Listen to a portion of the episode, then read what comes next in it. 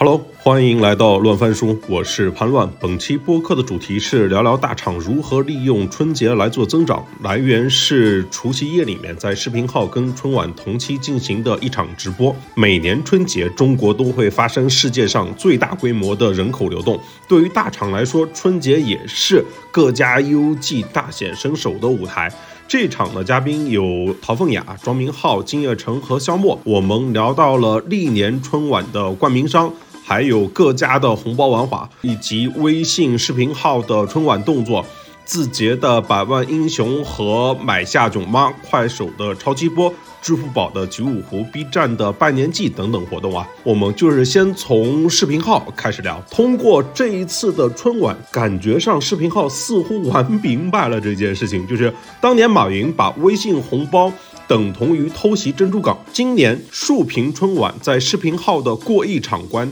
是不是就约等于是珍珠港的续集呢？金尔成和明浩，你们怎么看？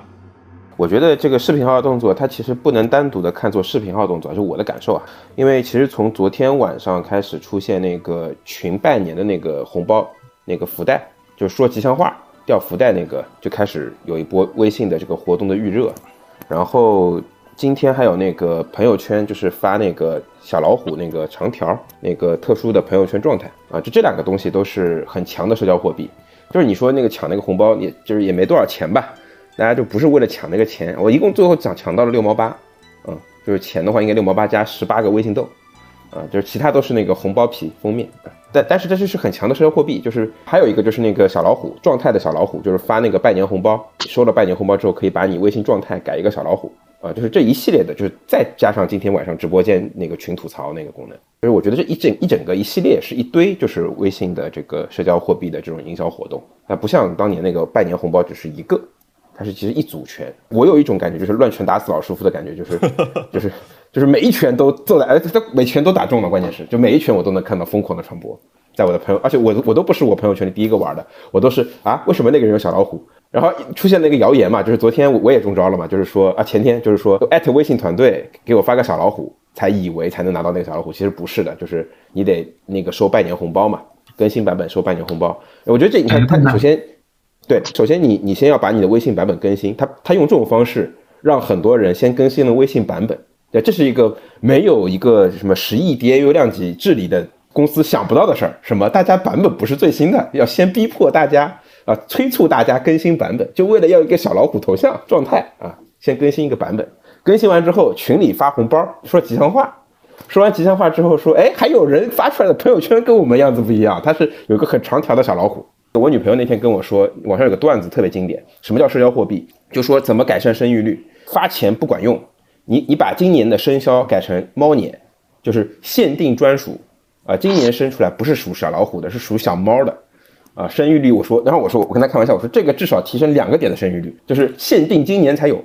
对，这就是社交货币嘛，因为以后你以后小孩说我属我属猫的，就就不一样。腾讯的必杀技就是限定皮肤嘛。OK，明浩限定补充一下这个，对，明浩补充。对对对，你你其实看视频号一直以来过去这一段时间，在整个的从元旦对吧，包括元旦之前的很多演唱会。就是他沿袭了这个事件营销的这个策略，我觉得基本上内部应该有一套非常成熟的 SOP 了吧？我觉得应该已经有了。然后春晚这件事情，就是因为我也是意外在那个朋友圈看到这个事情，然后一下子你就明白了，就是一个时间点，就是就春晚就这么几个小时，对吧？就是谁在抢占这个屏幕的第一时间，大家都有版权，对吧？今天快手也有，抖音也有，好像好几个平台都有这个视频版权。但这个视频版权今天这个时间点已经不重要了，对吧？重要还是这个社交货币的载体在哪里？就大家先发了这个朋友圈这个虎的动态，瞬间把这个事情拉。虽然现在可能没什么人发了，在那个时点八点那个起初的那个前面那个预热那个时间点，就把所有人都布在这儿。因为大家本来吐槽也好，聊天也好，可能更多还是在群里，所以所有的赞助商可能如果今年还是其他这几家内容平台赞助，那他那他们可能就只能去抢，就摇红包那个时间点在他们那儿。但是过去这中间的这几个小时可能都在。微信上，我是觉得因为他们内部就是，我觉得视频号之前在刚刚出出来之前，大家会觉得视频号一个很重要的一个一个弊端是没有运营嘛，就是它其实跟其他内容平台来相比，微信一直以来都不擅长做纯粹让意义上的内容运营。那这个事情也不是一天两天能够搭起来的，那么多品类，那么多内容，需要那么大的团队跟那么多的所谓 SOP。但至少我觉得视频号找到了一个，无论是主动还是被动，还是小龙总的这个个人爱好，对吧？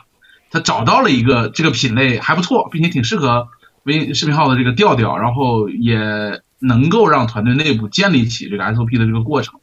我觉得这一点来看也是合理啊，就是毕竟从零到一开始嘛，就是能有这个突破口，并且找到，并且性价比也不错，而且对他们来讲可能可接受程度也比较高，那这个就我觉得挺好的。对你，你当然不能指望他们瞬间把所有的这个内容都补齐，但至少有了一个抓手，我觉得不错啊。我们提到这个珍珠港续集啊，就是大家知道我们在说珍珠港，其实指的就是二零一四年还是一五年啊，就是微信在春晚里面打那个微信红包的广告，应该是二零一五年对吧？二零一五年的春节，对，二零一五年的春节就是微信跟那个央视春晚合作，就是那个摇一摇或者发红包这样的一个感受。然后我印象里面也是从那一年春节才开始，就是。大厂跟春晚来做这一场的这样的合作。才逐渐的走入大家这个眼帘的，所以说我们今天就从视频号开始聊。我们今天大概是要聊的，就是说都有哪些公司什么样的玩法，然后今年各家的玩法都是什么，然后可能是这种效果如何，投入产出比怎么样啊？所以我们专门找了一位这个呃，应该做了有十年市场工作的那个凤雅同学来。凤雅，你会怎么看这样的市场活动呢？或者说这些些年在你的观察里面，就是大家都有结合春节或者结合春。晚这玩法都有哪些呢？首先呢，我们去看这一个刚才聊到的这个这个微信，可能是从一五年开始，红包这样一个主题几乎就没有间断过，之后一直会有。同样呢，在应该同样是在一五年有那个我们有出现百万英雄，一五年还是一六年？一八年，一八年，而且待会儿再提一八年。一八年是一个很好玩的一个一个年份，对对。所以大家看这个红包是一直在持续的一个一个核心的点。那如果说其他玩法的话，刚才讲到的这个有百万英雄啊，支付宝可能是我们要单拎出来讲的五福。对这个，从我的角度来讲哈，我觉得在这几个产品里边，可能五福是一个主题最好啊。从语义上来讲，从抢占用户心智的角度来讲，从成本来讲啊，它从我的角度来看，我觉得是最好的。就我们闭上眼睛去想，哪一个春节的活动让你记住了，五福肯定是其中一个啊。微信红包可能是一个，对吧？那除了几个大厂的这种红包呀、五福呀，那我们可能还要看到陆陆续续的，比方说一些头条曾经搞过集生肖卡啊，抖音的现在集音符，然后包括快手的这些，其实它都脱离不开红包这样一个主题啊，这是我我看到的一些一些呃观察吧，嗯。嗯，今年是快手跟百度各二十二亿，抖音是二十亿，京东是十五亿，支付宝是五亿。今年没有那个攀比意味了，去年那是每一家人家后出来一家就比前一家加一个亿。今年你看，抖音跟快手都和谐了，今年都是二零二二，他们俩能凑一对儿，像对 CP 一样。抖音二零，抖音二十，快手二十二。对啊，对啊，抖音二二零嘛，快手二二嘛，都凑 CP 了都，我都看不懂。抖音居然少两亿，我我就记得去年时候我花了一个朋友圈，就是有一家是二十亿，一家二十亿，一家二十二亿嘛，就是发多少钱嘛。然后我做了一个表情包，就是最后一个把最后的 logo 补上去，哎，最后发女朋友，不写现金的都是耍流氓。是春晚这个红包让人记住很难，那这个春晚这个增长它还值得做吗？或者说春晚这个流量的特点它是什么呢？凤雅，你先给我们分析一下。好，首先呢，我们看春节这一个时间点，那流量都去哪里了？它肯定比平时更集中。为什么？因为优质的内容它就在这几个平台去去放，对吧？这是我们看到的卫视啊，春晚就不用说了，各大卫也是跨年的一个春晚。A P P 同样的，我们如果去看。快手呀、抖音啊，它的日活要比平时就春节这个这个时间段，它肯定是要有大的增长的。然后另外呢，我们看春节的时间这个时间点，对吧？大家可能不工作了，回家了，有更多的时间来去消费这些内容。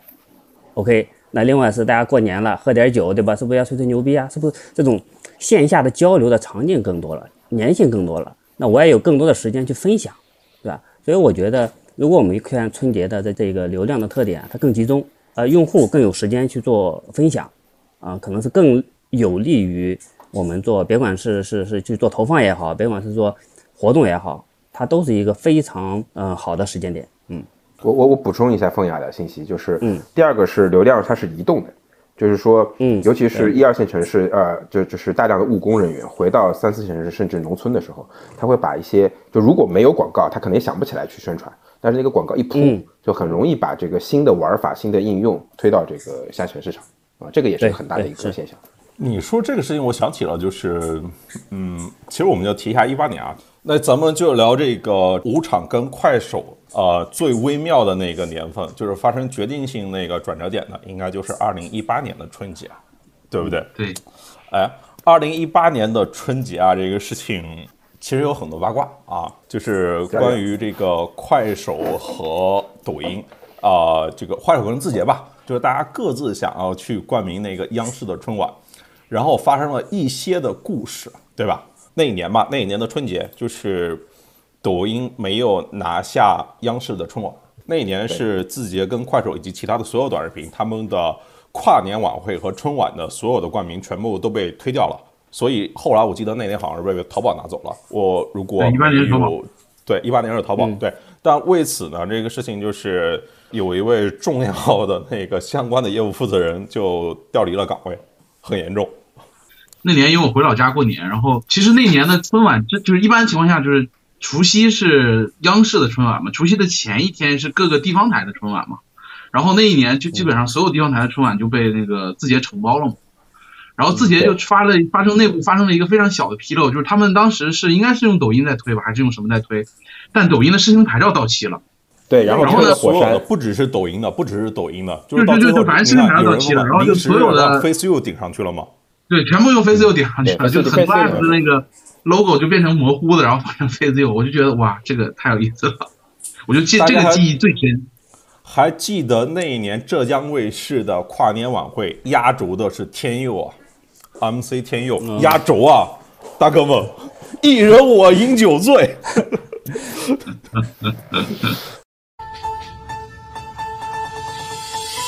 一人我饮酒醉，醉把那佳人成双对，两眼是独相随，只求他日能双归。好好有年代感啊！这个名字一提起来，感觉是上个世纪的，我的天哪！就感觉十年前的歌手一样。天感觉一个时代都过去了啊！你看，还有人打这个四八六四，这就是他 YY 的房间号。其实是那一年是因为视频牌照的问题嘛，然后各种东西就是呃，反正到最后，最后也没有被快手拿走，最后应该是让给了淘宝。我印象里这样。去年是那个拼多多不也发生了一个突然的事故吧？就是那个呃，在西部一个员工突然的去世之后，拼多多在知乎里面发了一个非常不恰当的账号里面发了非常不恰当的东西，然后舆论山呼海啸，然后他的春晚冠名也被临时拿走了。然后是这个应该是抖音，抖音应该不到一个月的时间临时顶上去了。对，当时我记得好像抖音顶上去的有一种说法，说是抖音因为正好前一年有那个比较成熟的红包玩法，然后就觉得让抖音比较不会出纰漏嘛，就让抖音那个就是垫就是垫顶上去了，嗯，几乎是一个临时的方案，所以去年也没打出什么水花，就是嗯太临时了，前期准备都没做。抖音二期，去年我就记得那个快手做了一系列的那个直播，然后对，搞了一大堆直播，然后也跟地方台合作嘛，我记得就是那个春节那个那个直播什么不断，反正我记得就每天都有小节目嘛。然后再往前是什么逛博物馆对吧？再前一年好像有逛博物馆什么的，我记得。再往前一年是囧妈呀，是那个囧妈就是啊对火山的那个囧妈前年前前年吧前年囧妈对前年对，我后就来还跟那是疫情最严重那一年嘛疫。情嘛，疫情那一年嘛。疫情刚发生那一年，刚发生那一年天哪，疫情都已经是前年的事儿，对呀、三年好不习惯。疫情前年前年的，今天已经是疫情三年了，就是如果按疫情纪元的话，戴了三年口罩了。已经习惯了。对我，我后来还跟那个项目的负责人就是聊过啊，就是字节那个买囧妈这个这个其实是一个增长的活动啊，其实是一个增长的活动，其实是跟我们的主题也是相关的。我我我记得好像六个亿是吧买的，如果算账的话应该是划算，就是如果只算 ROI 的话应该是划算。但那个片子有点很不幸，那个片子口碑后来不太好，就是就是如果他是再往前几部徐徐徐峥作品的话，可能最后那个 ROI 会更好。但那片子确实没有形成二次的传播，我觉得有点可惜。但价格不贵，真的六亿这个价格太便宜。六亿只是片子吧，他不还投了那公司呢吗？呃，那公司你不能算嘛，就是你买了片子，你算 ROI，你不能把投资算进去，那投资赚的是不是 ROI 也给算进去啊？我是不是这个收收益也给算进去啊？对吧？那不能这么算。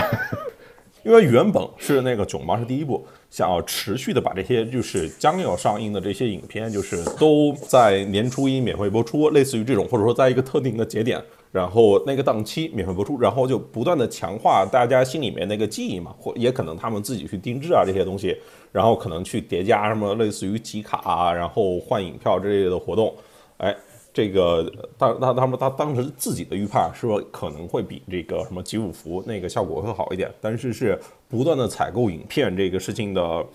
持续的采购，因为它都是长内容嘛，不符合大家那个决策模型。而且它这个是呃内容单独的去播的话，它的互动太少了。就是我看完一个电影，我就看完了，仅此而已。然后呢，它能给我留下什么记忆吗？我记住的就是这个电影而已。明年又是一个新的电影，后年还是一个新的电影。我跟朋友之间讨论的时候，其实讨论这个电影，而不是讨论这个活动本身。他就是想让大家有这个场，就是这个时间点来他这个产品里面来看这些东西，因为他最后是他有很多的产品来分摊嘛，就是除了西瓜，还有抖音，还有头条呢，对吧？嗯，就是他到最后还有一个分摊下来，对，嗯，对，还有个原因就是他那个当时受到那个电影行业的，尤其是那个院线的一个一系列的这个抵制，就是因为呃呃欢欢欢乐他们这么搞那 OK 了，但是你像当当时他们好像也谈过唐探吧，那唐探就好像思虑再思虑再三，就是最后还是决定延期一年再上，当然好像唐唐探三还好最后也不好看。就是那，否则这事儿也很尴尬，对吧？就是就是连续连买两部口碑，就是之前口前作口碑很好，但续作口碑不好的作品，那其实挺尴尬。我们还是从这个最初开始聊吧，就是其实是一四一五年的时候，其实就是从微信那个红包开始的。大家想想，这个过去这几年里面，一五年是这个微信的红包，然后一六年是支付宝的集五福，然后一七年是哪个？一七年是哦一七年的阿里巴巴，一八年是那个可能是因为视频牌照的问题，最后是淘宝拿走了。一九年的时候呢，呃是百度，然后二零年的时候呢是快手。二零年其实快手那次是属于啊、怎么说呢，就是被顶住了。谁谁都没想到，谁都没想到，就突然碰上了疫情，就是就是大家还有印象吗？就是除夕夜晚那一天夜里面，就是春晚那一天，就是舆情的那个细微的变化特别的微妙。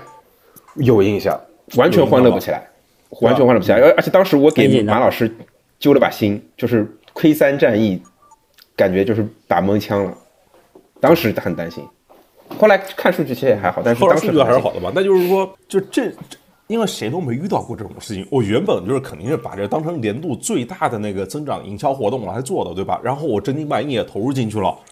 但结果突然这个是赶上了疫情这个事情，然后那个就是春晚的节目里面其实也没有对疫情这个事情做过多的铺陈，我们在当时也没有预料到疫情会持续这么久这么严重。但当时那个就是，当时我觉得那个社会那个心态已经发生了非常微妙的东西，就是我朋友当时大家都吐槽，对，都不在看春晚，大家都在看疫情的那个信息。而且我记得在春晚也临时加了一，也不叫临时吧，就是就是应该是彩排之后加了一段那个那个疫情的那诗朗诵段东西，，诗朗诵，嗯诗朗诵加了一段节对目。嗯，对对，临时加的诗朗诵。所以那个时候呢，就是你你说我们是继续宣传呢，还是不宣传呢？加大呢，还是表示同理心呢？当然，我记得快手是第一个站出来说那个捐款一亿的，然后 我应该是第一家互联网公司，就是说捐款一亿驰援武汉的那种的感受。去年就是呃抖音街，今年是京东，京东，京东，京京东今年的玩法是什么？优惠券还是消费券？春晚没注意十五亿，今今今晚我完全被我 今晚的高光全被微信夺走了，我根本没有注意。我要春晚在京东说什么玩法，根本不 care。大家可能也不 care 吧，我觉得。就分十五亿嘛，而且很搞笑，就是就是那边有二十二亿，这边有二十亿，然后这这十五亿这事儿，但但我觉得京东肯定是实在的，因为京东就券发券发什么的，应该是实在的。对券儿但券儿，嗯，OK，所以就是我们理完这些问题啊，就是我想问明浩一个问题啊，就是说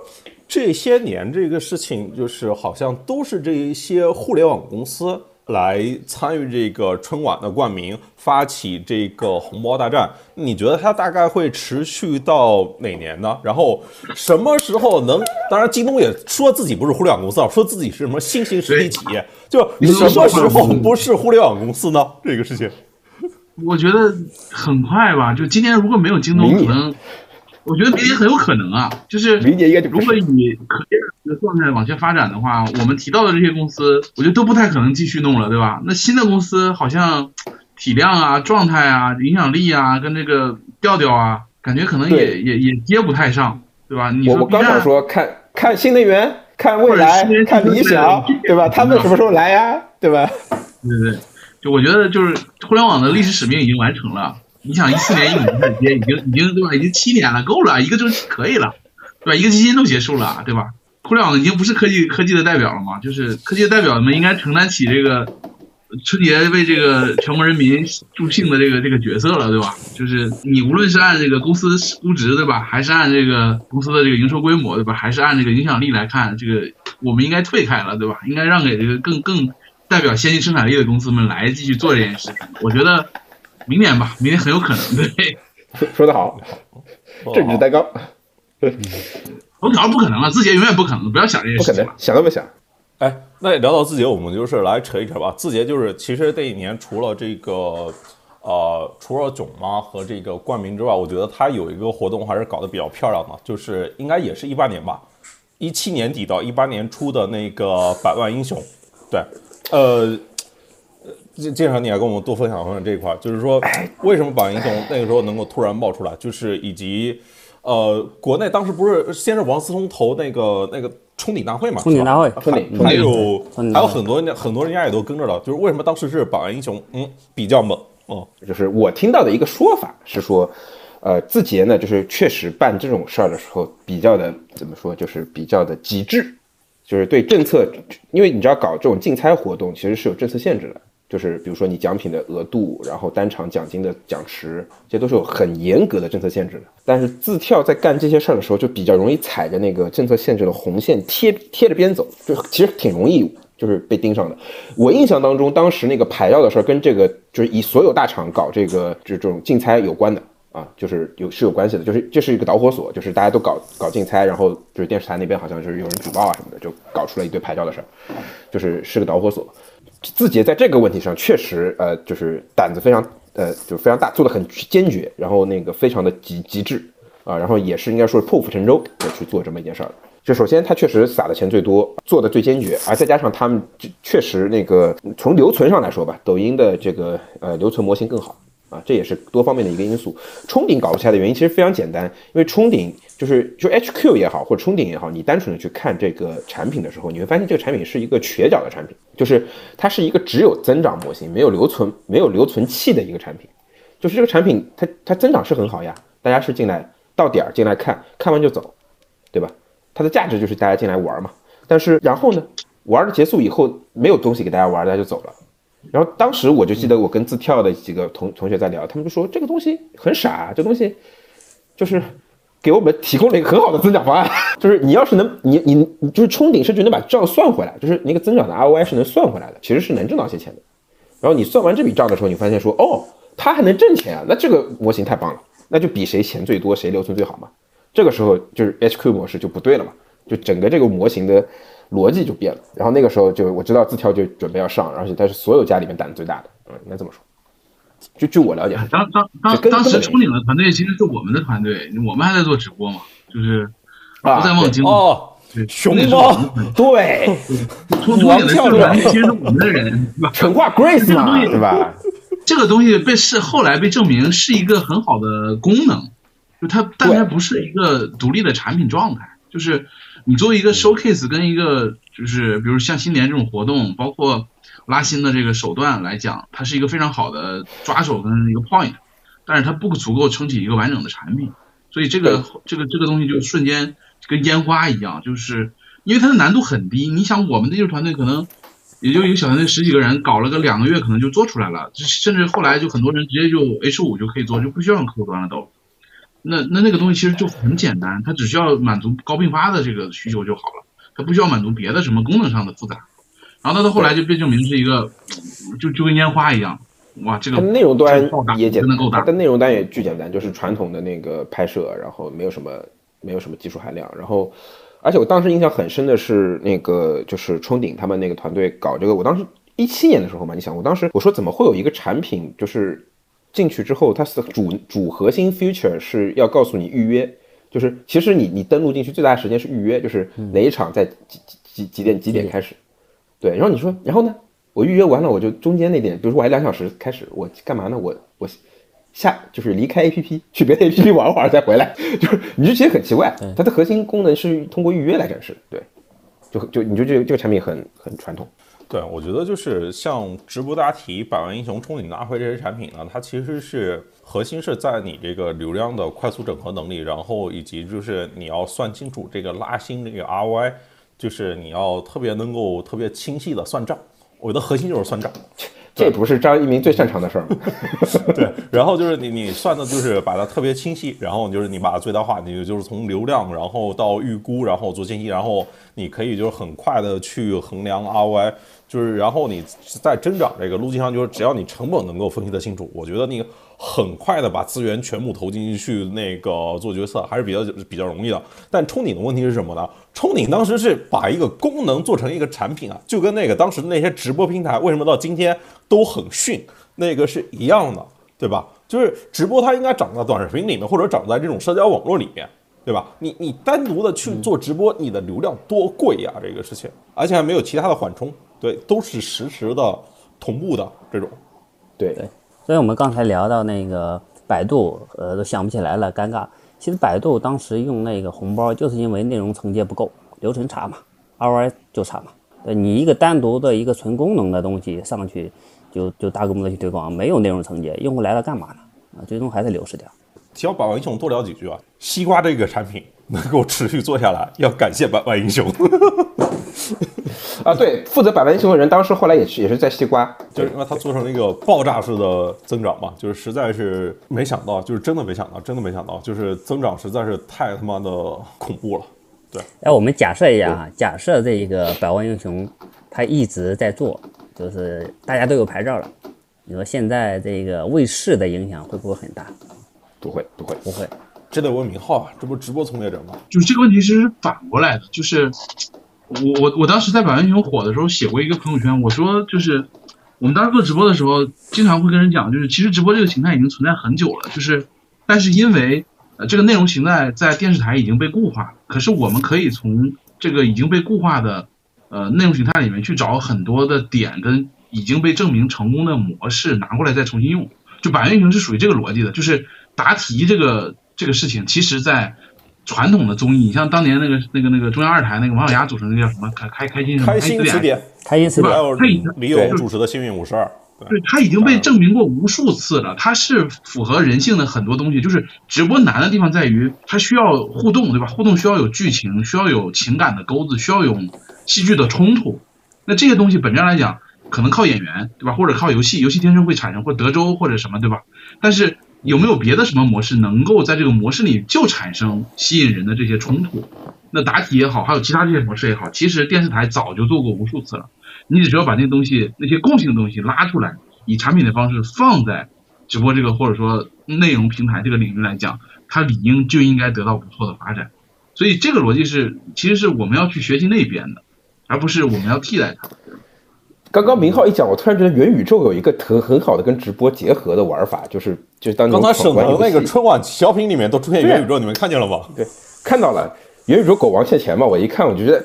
反诈骗，你知道吧？就这个时候应该带一句下载国家反诈骗 APP。对，就是元宇宙跟那个有直播有个特别好的结合点，就是你知道那种闯关游戏吗？就那种勇敢者道路什么的，就那种水上闯关什么的，嗯嗯，超级忍者这种。这种就是也其实收视率也很高，然后那个但是真实体其实很难搞嘛。但是你你如果搞元宇宙，哎，对吧？直播，哎，可能好。如果有朋友想到了，赶紧去做啊！就是摇下面的观众，然后抽奖抽上来去闯关游戏，过多少关拿多少奖品，完美。一款简单的游戏化元宇宙综艺，互动互动场景，互动场景有了，然后观众投票选这个关卡，选奖品，完美。哎，感谢你。就是我，我再往下讲啊，就是聊这个增长跟拉新这个事情。其实今天这个互联网手机都不涨了，然后大的平台它可能就是都已经涨到了某一定的一个阶段了。今天你像你的产品的覆盖面都比春晚本身要大了，春晚它的收视率可能都没你的 DAU 高。那就是在今天这个事情。你再再来通过这个春晚来做拉新这个事情，它还有意义吗？我在想。所以你看，字节系有一年我记得特别清楚，他那个抖音的拉红包的那个，他红包相当于也是集那个集福还是集什么，然后抽嘛，抽次数，然后他的抽次数的增加的方式就是去下别的 app，就他有一年就基本上春节的 iOS 榜前十五还是前二十全是字节系的 app，全是塔，对，全是塔。番茄什么 Face U 什么西瓜火山。嗯啊，乱七八糟一堆，对吧？就是 HG 工厂疯狂弄，就疯狂弄，就是大字节系图榜，就就这个百度感觉，不对吧？也是吗？百度那年中间好像就一个快手，我记得，我觉得中间就一个快手还是什么的，我就那就图加上榜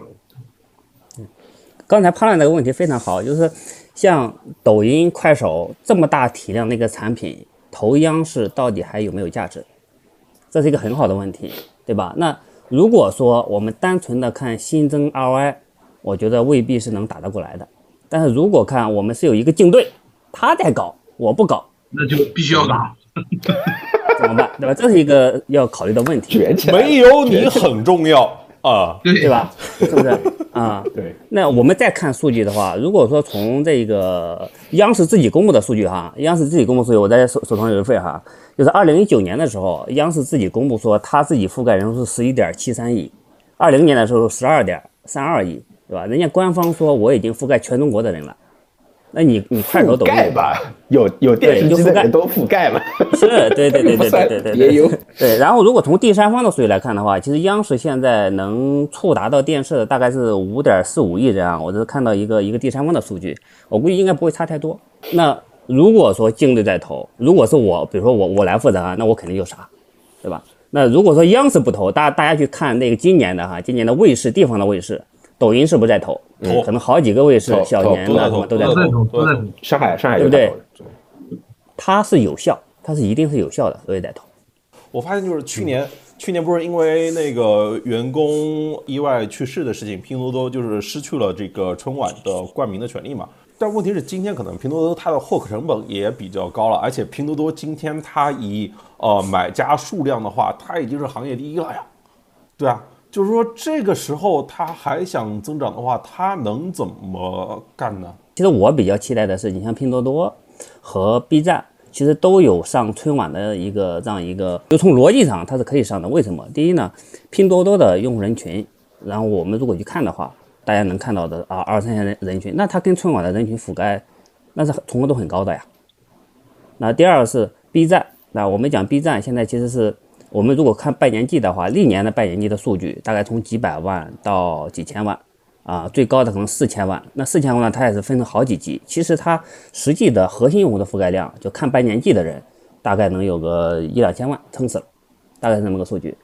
对于拼多多这样的大的，我觉得它还是需要春晚的。如果我是拼多多的负责人，那我肯定去打春晚。六哥前两天有篇文章叫那个美团反超多多，呃，在对啊，我。刚想问你这个事情，就是在春节期间就是发生了什么？那那篇文章其实写的特别好，因为那个我我因为我之前去去年去前年的双十二，哎，前年双十二，去年双十二我忘了。我记得我当时在看那个拼多多的那个活动页面嘛，在促销活动页面。当时我我朋友让我猜，就是所有品类什么东西卖的最好，我没想到是花生卖的最好，就是年货花生卖的最好。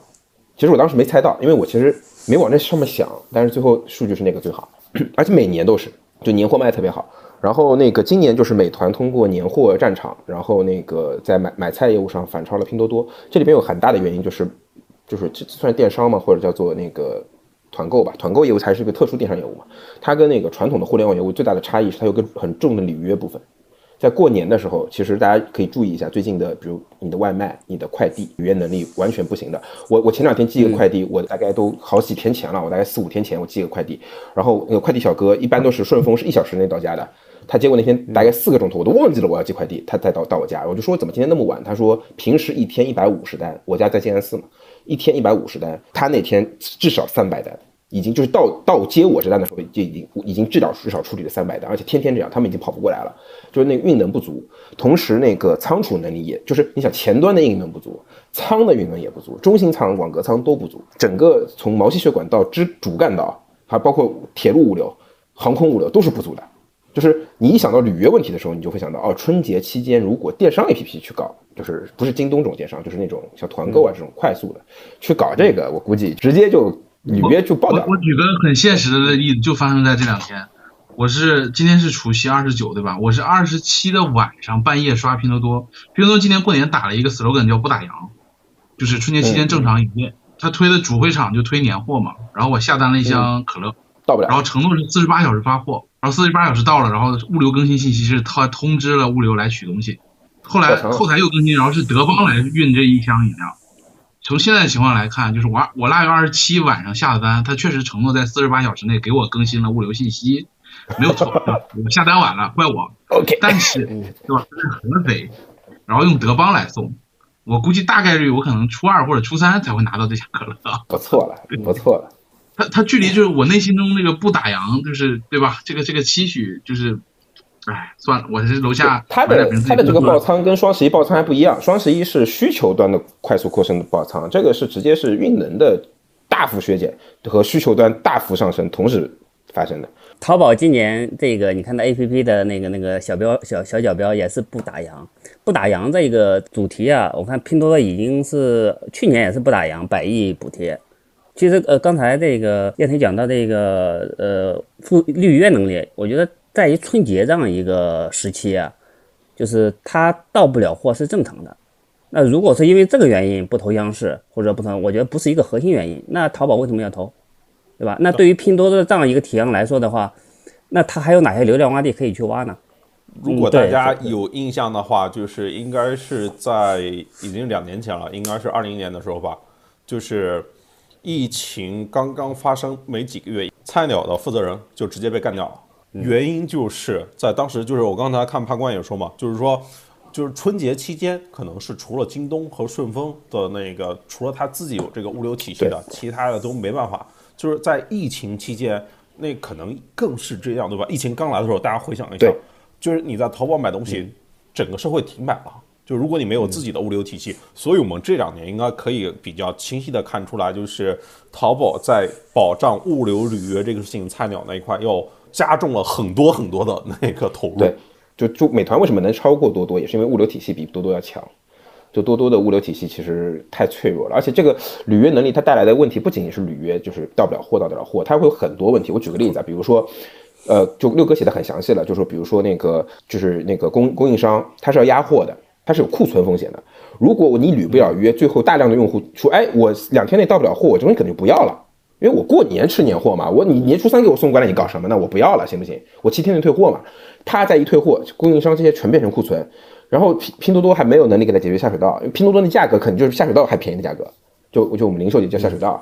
你都没有下水道怎么办？这些最后全部变成供应商的这个成本，然后供应商这跟你这么玩过一次以后，他因为还竞价，就是他保承他是承诺非常低的毛利，甚至于是活动亏损的价格在跟你做的，结果你还让我全全背了库存，然后变成了成本，供应商就流失了，就是我不跟你玩了，我跟你拼多多玩不下去了。就就有就有这种问题，就是它甚至于是它不是说我增长那边打不起来，我一个 ROI 不高高低那一个事儿，甚至于是冲击了整个供应商体系的。啊。就是就从电商和那个团购上来说，其实要比那个纯纯内容型的互联网产品要复杂的多。这也是为什么春节期间其实纯内容要好搞好搞一些。对对，我刚才看评论区有人说拼多多不是有极兔吗？这个事情你难道忘了吗？就是前就是半年前就这半年吧，就是那个阿里投资的那个百世物流不是已经就是卖给了极兔吗？对吧？对于阿里这样的公司来说啊，它一定是希望市场上有多家就是有竞争力的物流公司，对它才是最好的，因为它自己不做嘛，肯定是希望这种大家强的，然后大家那个卷卷起来，然后就是消费者有更多的选择嘛，对吧？这个事情，再再说极兔也不是那个呃拼多多的，阿里控仓和系统，对物流是一个很复杂的事儿，就是阿里控制那个仓储和那个物流运转信息，它不控制那个物流本身。这就想起我之前是跟一位阿里的同学聊嘛，他问我，你觉得淘宝跟拼多多对微信来说有差别吗？不都在这个稀释微信的广告价值吗？你说用户以后投广告都去那个拼多多投了，不来微信投了，对吧？商家啊，我说这个事情，然后有多大差别？呃，你你你想那个，其实六哥写的有一个细节写的很细啊，他说那个拼多多其实春节期间中心仓其实也是二十四小时在运转的，但是拼多多的二十呃拼中心仓有一个问题是在春节期间是无人值守的。就那中心仓没有人看着，当然你你你可以想象一直有人来人往啊，但带来了一个很一个问题，大家可能不能想象，就是没干过这行的人不能想象，就是那个仓仓会丢货，就是中心仓里面的仓会莫名就货会莫名其妙的不知道是盗窃还是误损还是就这货就没了，就就就就单订单消失了。然后因为没有人值守，所以也没人知道发生了什么。那这种问题在春节期间是会大量发生的。就明浩那那罐可乐，就那罐快乐水有没有很难说，你知道吧？就是就如果这是拼多多的货，就就就 hard to say，有可能就丢单了。对，因为我遇到过丢单的，还淘还淘宝还不是拼多多的，淘宝上丢过单。就是这种事情在大量的订单下面，它虽然是个小概率事件，它还是会发生的。尤其春节期间很忙乱嘛，然后那个人运力又不足，这种事情发生率还是会变高。对，就这种问题，其实就是呃春节期间这种实体去搞，其实是真的有难度的。但是个系统要比那个要复杂多的事儿。刚才这位图图同学问的好啊，就是大家为什么这个除夕夜还要来这个直播间里面加班呢？啊，闲着那一定是因为潘乱的才华。我其实马上要下了，因为我女朋友和我妈在后面，你们知道吗？最最后你把快手那个肯德基出啊，我看那个不在啊那个发了吗那个？快手那个今年怎么做那个增长的？对，然后那个肯德基怎么回事？那个我我我夸一夸两个快手，我快一夸快手。今年今年快手干了一件很牛叉的事啊肯德基 肯德基就是大家去前两天大家打开快手的时候去搜那个一分钱吃肯德基，或者那个呃那个肯德基一分钱，你就能搜到一个活动。那个活动就是快手那个，我问了一下啊，这个家属说的啊，就是呃家属也给的信息也不准确啊，就是那个就是这个订单呃应该是快手向肯德基买的，就是这一分钱的这个套餐啊是快手结的账，但是可能不是原价，可可能不是原价。就肯德基可能也没赚多少钱这事儿，但是从总的来说，最后来看，这是一个三赢的增长，这是我今年看过仅次于这个微信微信这个增长的一个增长案例。首先，我跟大家科普一个常识啊，就是那个肯德基是中国最大的连锁餐饮企业，肯德基的店的数量是麦当劳的两倍多。所以快手跟肯德基去合作的时候有一个优势，就是它就跟春晚一样，就是你如果去做这种面向全民的这种活动，如果是零售、餐呃，然后带物流或者这种相关的，如果你的覆盖量不够，你其实没有履约嘛，比如说我那城市没有肯德基，那你说推这个活动也没人吃啊，对吧？所以就是你必须得有当地有覆盖，而且是全全国的一个覆盖量的网络的下的业务才能够去做这个事儿。所以肯呃快手找肯德基是个非常成功的就是合作思路。然后接着肯德基它其实很简单，你们只要有人买单，不管是快手还是用户，我无所谓，对吧？你把这钱给我掏了，鸡我就给你送过去，营 营营收我就有了，对吧？品牌曝光我也有了，对吧？所以肯德基是赚到了钱和那个品牌营销，然后快手赚薅到了那个大量的用户增长。呃，对，大家可以看到那几天快手顶在榜榜一图榜四天，肯德基的力量，然后那个消费者实实在在的花了一分钱吃到了鸡，这是一个三赢的增长活动，我没有见过如此牛逼的活动。其实唯一要担心的是，这些用户会留存吗？这是可能唯一要担心的。这是面对所有人都需要问的问题。好了，你可以唱好。然后这个大家那个关注到 重点，就是那位仙仙同学呢，已经这个去到金月城家里去见他妈了，对吧？这个进展很神速啊，这个事情。这点非常重。拜拜拜拜，拜拜。肖肖波老师可以上了啊。香港你上吧。对，哎，那个我们继续往下聊啊。春节档做投放啊，就是说什么样的产品容易做什么样的产品，就是它分类别吗？好做和不好做中间，凤雅。好好，这个我我我我说一下我的一个看法哈，就从嗯，我们看几类产品，比如说刚才聊的电商，电商的话，哎，它后端我还要需要仓储的承接，需要物流的承接，需要这个预约预约一系列的内容。那我们如果因为我们今天主题是大厂嘛，对吧？那大厂里边谁最难做？工具，支付宝最难，其次是电商，对吧？电商牵扯到预约能力啊等等，所以淘宝啊、拼多多啊什么，你你看这些可能是是是次难做的。那最难最好做的是啥？最好做的就是视频，视频它的留存是比较高，它有内容承接啊。用户进来，我参加完活动领完红包，我还可以消费内容。所以如果说从工具、电商和视频网站来说，视频类的产品来说的话，那我觉得是工具大于电商、大于视频的产品的。那同样的，我们如果去看之前这个百度去赞助春晚的时候，为啥效果这么差？除了他们整个流程的设计，是吧给你一个百度全家桶让你去下啊，其实一个核心的原因是百度本身的内容承接不够，用户进来了，OK，流失了。因为搜索原本只是工具嘛。那据你观察啊，就是这些这产品里面，在今年这个春节档期间，这个信息流投放大概都是一个什么样的活跃水平呢？首先我说一个大背景哈，因为我本身就是做这个信息流的投放的哈。从今年来看，大家捂紧了钱袋子，即便是大厂啊，也不像说一八年啊、一九年大家拿钱去砸，反而是做的更细，对 ROI 的要求会更高，包括激活、留存等等等这些细节，就是就是要求会更高。所以今年整体来看，这个春节，那我感知到的是大家的钱袋子捂得更紧了，反而不像以前那么疯狂的去去投了。这是大厂哈，我看到了。OK，肖莫是做运营的同学，然后上一场的跨年直播他也在。从那个运营的视角来看，你怎么看就是今年这些大厂的新年活动呢？嗯，我会从几个维度看吧。就你不能拿京东跟快手去比，也不能拿微信跟百度去比，所以说你要分一个赛道。首先从电商赛道上，从我淘宝、拼多多和京东，只有京东了做了这个事情，它的十五亿从现在看来基本上都是消费券，呃，有现金，但是以消费券为主。我认为他们其实更像做了一个消费节，比如说我京东做六幺八、做双十一，我是有大笔的宣传支出的。那在这个其他两位都没有去做投放的时候，我单独投放了春晚，然后让他们来买东西。其实我按照一个购物节来算的话，我是非常合适的。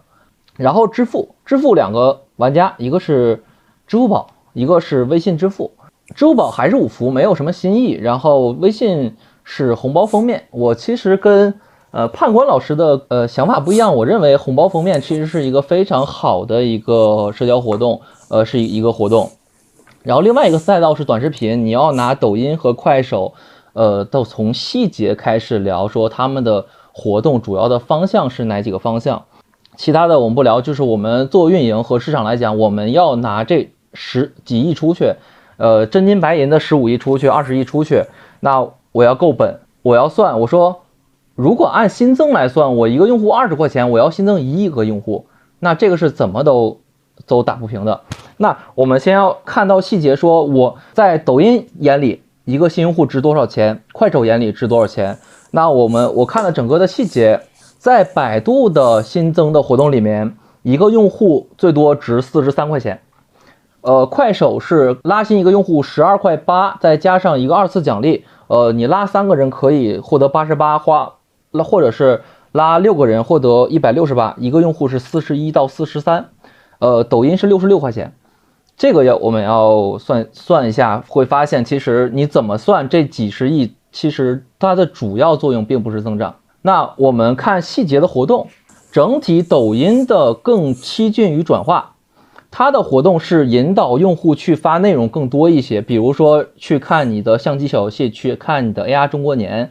那它让用户去发内容的动力会比任务会比较多。而相比快手来讲，它更胜重于时长和其他部分转化。呃，它的发内容和呃电商下单和直播间的充值是平行的任务，以及说它做了一个我觉得蛮有新意，甚至说在所有大厂里面比较出彩的一个活动，就是六十秒分十万，所有人都是一个小时分几亿，但是我这里是六十秒分十万，相当于说什么呢？其他人都是双色球，而我这个是实时彩，这是非常拉时长的一个活动。我只要在这里，我有四十五秒时间去选择一个号码四位数，然后呢还有十十秒的时间去开奖，他会告诉我中一个数中两个数，但是呢我可以通过做任务得到一个万能的数字。然后我去有更强的动力，让我去完成快手的活动，而相比来讲，我觉得呃抖音是就稍微落下风了一些，这是我从运营的角度看的一些事情。啊，那我们继续往下聊啊，这个事情就是说，下面还有一个问题，就是说这个明星在这个春节档里面对他们的增长，它意味着什么呢？呃，范范你先来。好，首先我们去思考一个问题：要不要明星？哎，你会发现啊，这里边所有的大厂里边，抖音是用明星最多的。我核心的结论是，明星肯是肯定是有用的。那个，我从另外一个视角，如果大家啊，这个明星能能带来多少流量，或这一个大家是可以去算数的。那我想从另外一个视角说的问题，说明星它的价值在哪里？你如果找十个腰部的 KOL，可能不是不是太特别知名的，同样呢花同样的钱请一个明星，那么这两种选择方式。他获得的用户量如果相等的话，那你到底选谁？那推演出来，我们选明星为什么？是因为明星可以建立记忆点，但是中小部的这些 KOL 不行。那个潘老，你还记得当时我们去最右的时候投 B 站投了一波，对吧？大概也花了不少钱？找了大概呃二三二二十多个吧，二三十个的这种 B 站的 UP 主。我们当时的那个效果是新增的用户是可以的，就是成本也很低，算下来啊都不错。呃，但是明星的价值在于它能有记忆的瞄点，什么意思啊？就是我能跟我的产品进行关联。那我觉得这是明星的一个很大的作用。就你同样花一个亿打了一个明星带来用户，跟同样打一个亿投了一波 KOL，可能拉新一样，但是效果的话，我觉得明星还是好的。它能建立明星的它本身的这个用户的认知跟你产品之间的关联度。那这样的话，用户他是认明星的，但是那些很多的 KOL 他可能不认识的。啊，所以从我的角度来讲，我觉得明星是一个非常有效的。别管是拉新还是做品牌认知的一个一个有效的方式。你刚才那个那个谁，那个呃明浩老师，明浩老师那个产品不也请了明星吗？也可以聊聊，对不对？我看到了，我看到昨天昨天还看了一下啊。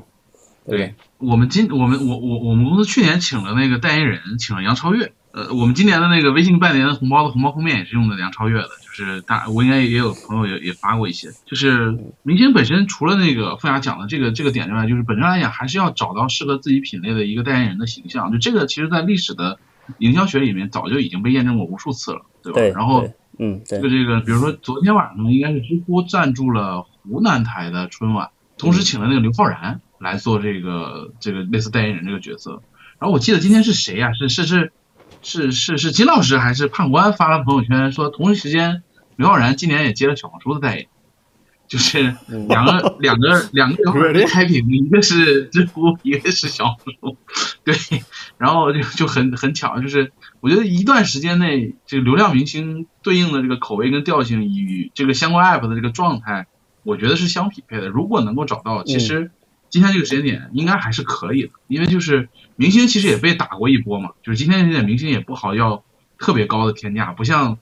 某些年之前对吧，还是非常疯狂。今天这个时间点，其实明星很多价格，其实尤其是那些你你不要搞那个最最最红的那几个之外，其他那些应该都还好。而且如果你真的能找到跟你这个调性状态匹配相不错的，确实它比你去找一些 KOL 跟找一些圈内跟体系内的这个纯去推量的状态来讲，它的这个加分项。肯定性价比是更高的。那你像我们去找杨超越，就本身来讲，第一就是我们这个产品的这个这个用户量的覆盖并不是特别的大，可能也就是一千多万的 M U 这个量级。然后呢，主打人群相对比较年轻，然后呢以这个偏这个游戏用户为主。然后你说找到这个，再加上杨超越本身自己的性价比其实是挺高的。就虽然她火箭少女当时的那个那个流量还是不错的，可是火箭少女两年结束之后，其实他们就单飞了嘛。所有人就按自己的签约公司来算，其实纯从性价比的角度来讲，这个这个投入是非常看，就是你在投之前你就知道是划得来的，就只是在投之前我们去挑这个人的时候，经历了很多的内部的探讨，包括也有一些类似的呃明星也好，或者说一些艺人也好去挑选，最后反正选他，反正我们算下来觉得还是还是不错的，这里面我给大家八卦一下，就是说这个关于赞助这个事情，就是说字节之前从来只投信息流广告的，他们真正的开始投综艺这个事情呢，是从二零一七年抖音去投中国有嘻哈开始的。为什么抖音会去投中国有嘻哈呢？原因是因为最右在二零一七年的春节去投了快乐大本营，对。然后那一次呢，就是直接是涨了日活，就直接是涨了，就是将近两百万的日活吧，差不多。就是日活不还不止用户数，用户数我都忘了，就是到底涨了多少。然后我就记得就是快本刚播完第二天，然后就直接上到了那个 App Store 的那个第六名。投综艺呢，你看就是中国有嘻哈那个节目啊，节目的调性跟抖音是非常非常近的，对吧？然后如果大家要记得的话，就是抖音不是一上来的冠名商哦，抖音是那个后来。呃，应该是第三四第三四期吧，才开始进去开始打广告做投放，就是抖音潮和酷的调性，在那个时候就属于被更多人知道了嘛。嗯，我们如果看今天那个现在的哈，那个抖音的那个第一屏那个视频啊，明星是刘德华，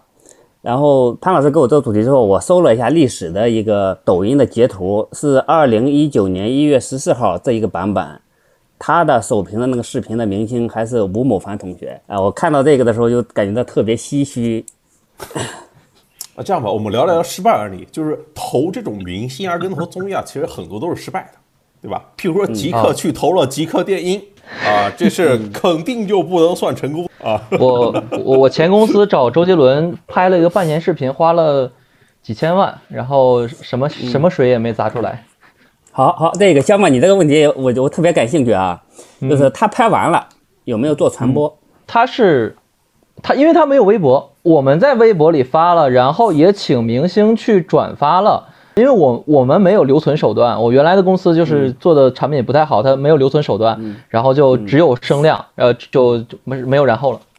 所以我们请明星花了大价钱请了明星，如果不匹配对应的你的你的媒介的传播手段，那那我觉得是是可能是不太 OK 的。尤其是我们今天聊的大厂嘛，大厂请大明星花大价钱是没有问题的，对吧？你比如小厂，比如像最右，我们请一个大明星花个一千万。那如果没有对应的传播，对不对？那肯定是不行的。不过游戏请明星还是很有很有效的。游戏可以，游戏可以。对，什么是兄弟就来砍我是最最最，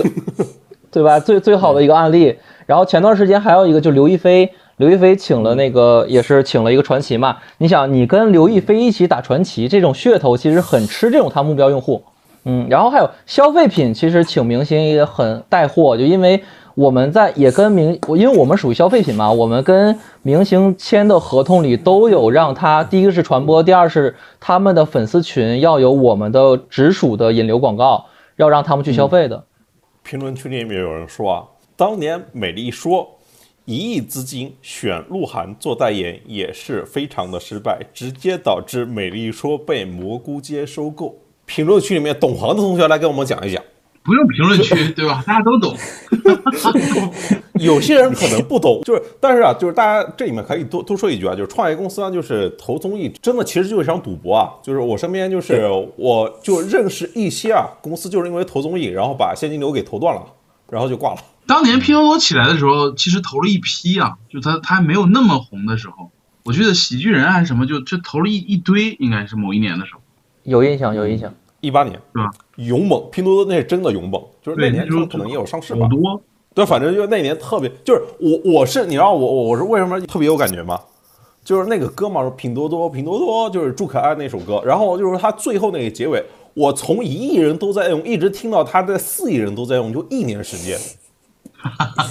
我感觉就一年时间，他就从那个一亿人都在用变成了四亿人都在用啊。哎，明浩和那个方法都聊一聊，就是。整个这个今年这个春节期间，这个各家公司或者产品的推广有哪些让你就是就举一个吧，举一个你有印象的。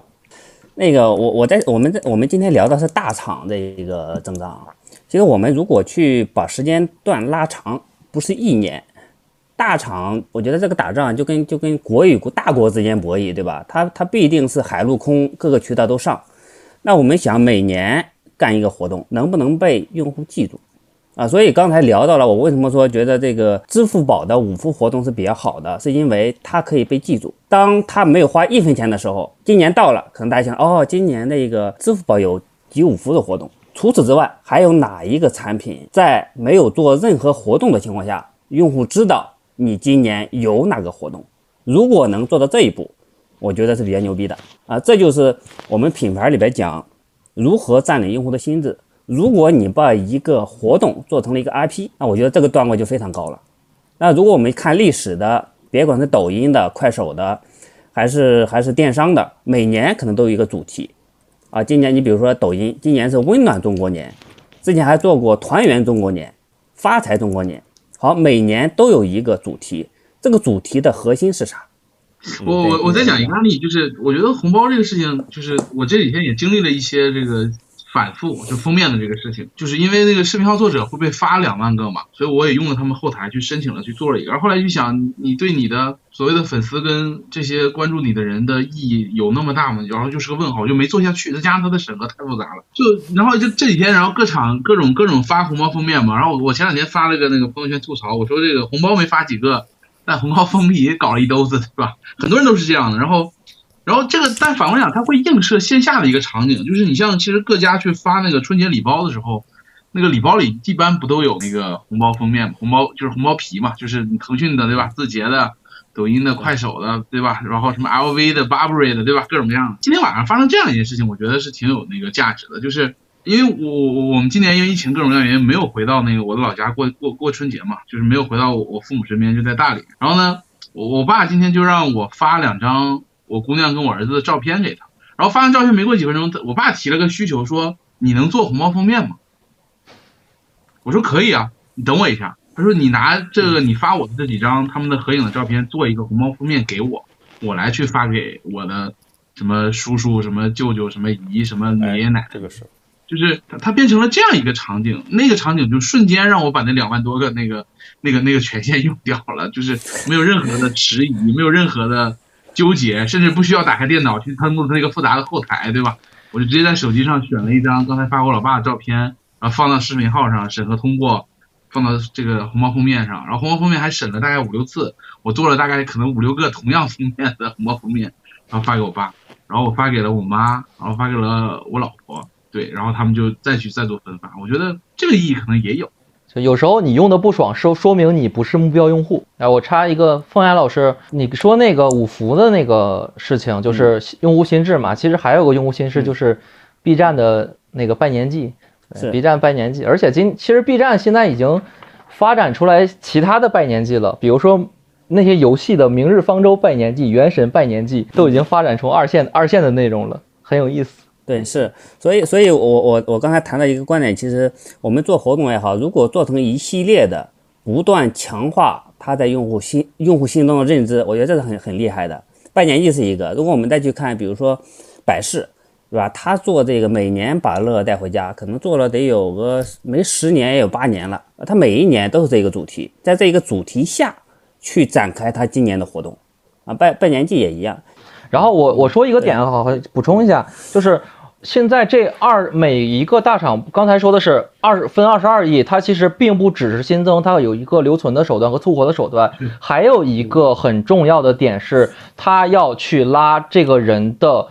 银行卡。我在抖音上如果中了几块钱的红包或几十红包，我如果不绑银行卡，我是提不出来的。那我如果在这个抖音绑了银行卡，那我再去消费的时候就很方便了。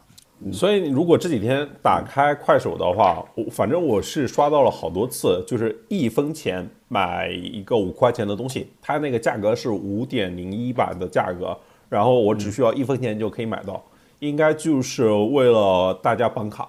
新用户。嘛，对。对。你像我们从一个注册用户想给他区划成一个付费用户的时候，我们希望花花，我们希望花多少钱？一般来讲，这个成本在二十以下都属于很便宜的一个价格了。哦，我我我突然想到另外一件事情，今年 NFT 特别火，就是各个条线的各个业务部门都在用 NFT 的，就是局域网啊 NFT 对啊，局域网 NFT，对，就是腾腾讯系尤其明显，腾讯的各条线，腾讯云、腾讯的视频、腾讯这那、腾讯游戏，对吧？然后你看什么人民网，然后光我收的相关的国内，包括 B 站也是，对吧？大家可能各个公司的区块链相关业务部门在今年春春节期间特别用力，你明显感觉得到，就是大家都在用各种各样的方式来做这件事情。大家每年都说这个多少多少亿这个事情，就是真有这么多吗？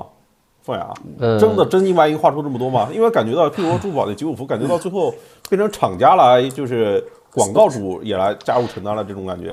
对，这个这个我说一下吧，就是小莫你先说。这个问题可以可以可以类比为呃抖音的负责人，比如说他问跟我我是运营负责人，他说你这二十二亿你准备怎么花？那我会告诉他说我会怎么怎么发，然后会告诉他一个结论说最终这二十二亿。呃，落实到我们需要真正支付出去的金额在百分之多少？因为一定，因为现在所有家都会这么做。你这个你的红包，如果说七天之内或者三十天之内，如果你不提现就作废了，那我就会控制这块比例。呃，一般来讲，在三二十到三十左右就比较合理了。因为我我所有的我参加所有的红包，除了支付宝它会及时到账，其他的我是永远不会提现的。比如说百度，比如说抖音，比如说快手，我都不会提现，一块一块两块的没意思。就在刚才那个问题，抖音的烟花，我点了大概七八次吧，攒了一块钱才能提现，就每次一毛一毛五。嗯，所以刚才聊到了，就是如果不说现金，只说二十亿，我觉得都是耍流氓。就对用户来说的话，它这个难度太大了。我去我去用抖音的也好，快手的，我觉得那个那个难度很大，让我去赚个五块钱十块钱，这个付出的时间成本太高了。绑卡这个事情啊，是微信摇一摇当年才是粗暴，不管多少钱都直接到零钱，绑卡就可以提现。嗯但微信当时做的绑卡是你如果不绑微信呃银行卡，你是进不了二百人还是一百人以上的群的，我记得是。必须要实名认证加绑卡，然后才能够被拉入大群。嗯对对，呃，这种运营策略其实很常见。呃，我记得是罗永浩在抖音直播的第一场的时候，他的第一个物品是小米的那个聚能写的那个笔，然后很便宜，然后他们都在问说你为什么你这么大一个直播间要用这么一个小东西来去卖开场？那其实是希望他们来绑定自己的收货地址。你在后面抢的时候就顺顺顺利的抢了，而不是说你你抢中了，但是还要填用户地址呃收货地址，哇炸了！互联网寒冬多久能过去？你其实聊互联网寒冬就很奇怪。从王兴老师谈互联网下半场的时候是哪年？是一七年吗？一六一六，当时，然后聊的是下半场和精细化运营，但是发现下沉市场爆发了。对，呃严格来说啊，互联网没有下半场这个概念就直接奔严冬去了，就是因为是那个一六年之后，那个你想想抖音，然后拼多多这些真正的大家伙才冒出来。对，然后那你说那前说寒冬，那你说现在拼多多和呃抖音、快手怎么回事儿？你说现在是寒冬，那你会发现他们涨涨得还是挺凶的。那个有些有些产品数据，没有，现在是真是寒冬，现在 今年我没看有下半场，就是直接从真的散播产直接跳到寒冬了。就当年不是有我的前老大张颖哦跟这个华兴的包凡的，包括易凯的王冉的三个三个人的这个，嗯，差不多基本上每每每隔一年到两年都会唱一次这个寒冬的论调了。对然后你发现最近他们已经不唱了，那不唱代表可能真的寒冬来了。就我们我们来聊长短视频这个关系吧。哎，你说今天是春晚更需要抖音、快手视频号，还是抖音、快手视频号更需要春晚呢？你想嘛，某某个产品不是 DAU 已经超过春晚了吗？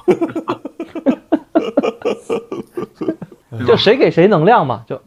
对呀、是啊，我觉得就呃单聊微信来讲，我觉得是微信给呃春晚能能量，其他的我不太清楚。但微信也要付春晚钱呀，对，那 抖音、快手也要付春晚钱呀。但这个就跟那个跟签约一样嘛，我我作为一个内容创作者，我跟那个我需要平台，我是我是一个小小创作者，我需要平台，但平台给我钱，我觉得钱只是衡量的其中一个手段吧，可能我们聊这种话题有点激越了。有点大了，有点大了。都话题越来越放肆了。过年了嘛，对吧？嗯，这个问题大了，收。收收。好，收吧，那就难忘今宵，告别今宵。啊，那个词怎么唱来着？难忘今宵。共祝愿，呃，共祝愿什么？告别今宵，共祝愿祖国好，祖国好。呃，告别今宵，无论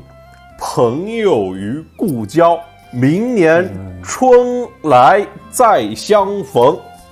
好，春晚结束了，咱们也差不多吧，今天也这个。给大家拜年。给大家拜个年。你好。祝大家虎年吉祥吧。身体健康身体健康，身体健康。小莫。祝疫情早日过去。祝愿这个祖国繁荣昌盛，人民安康幸福。这格局，我们把格局提高一点啊。对对对。OK，咱们今天就先到这边，拜拜。好，拜拜拜拜拜拜。拜拜。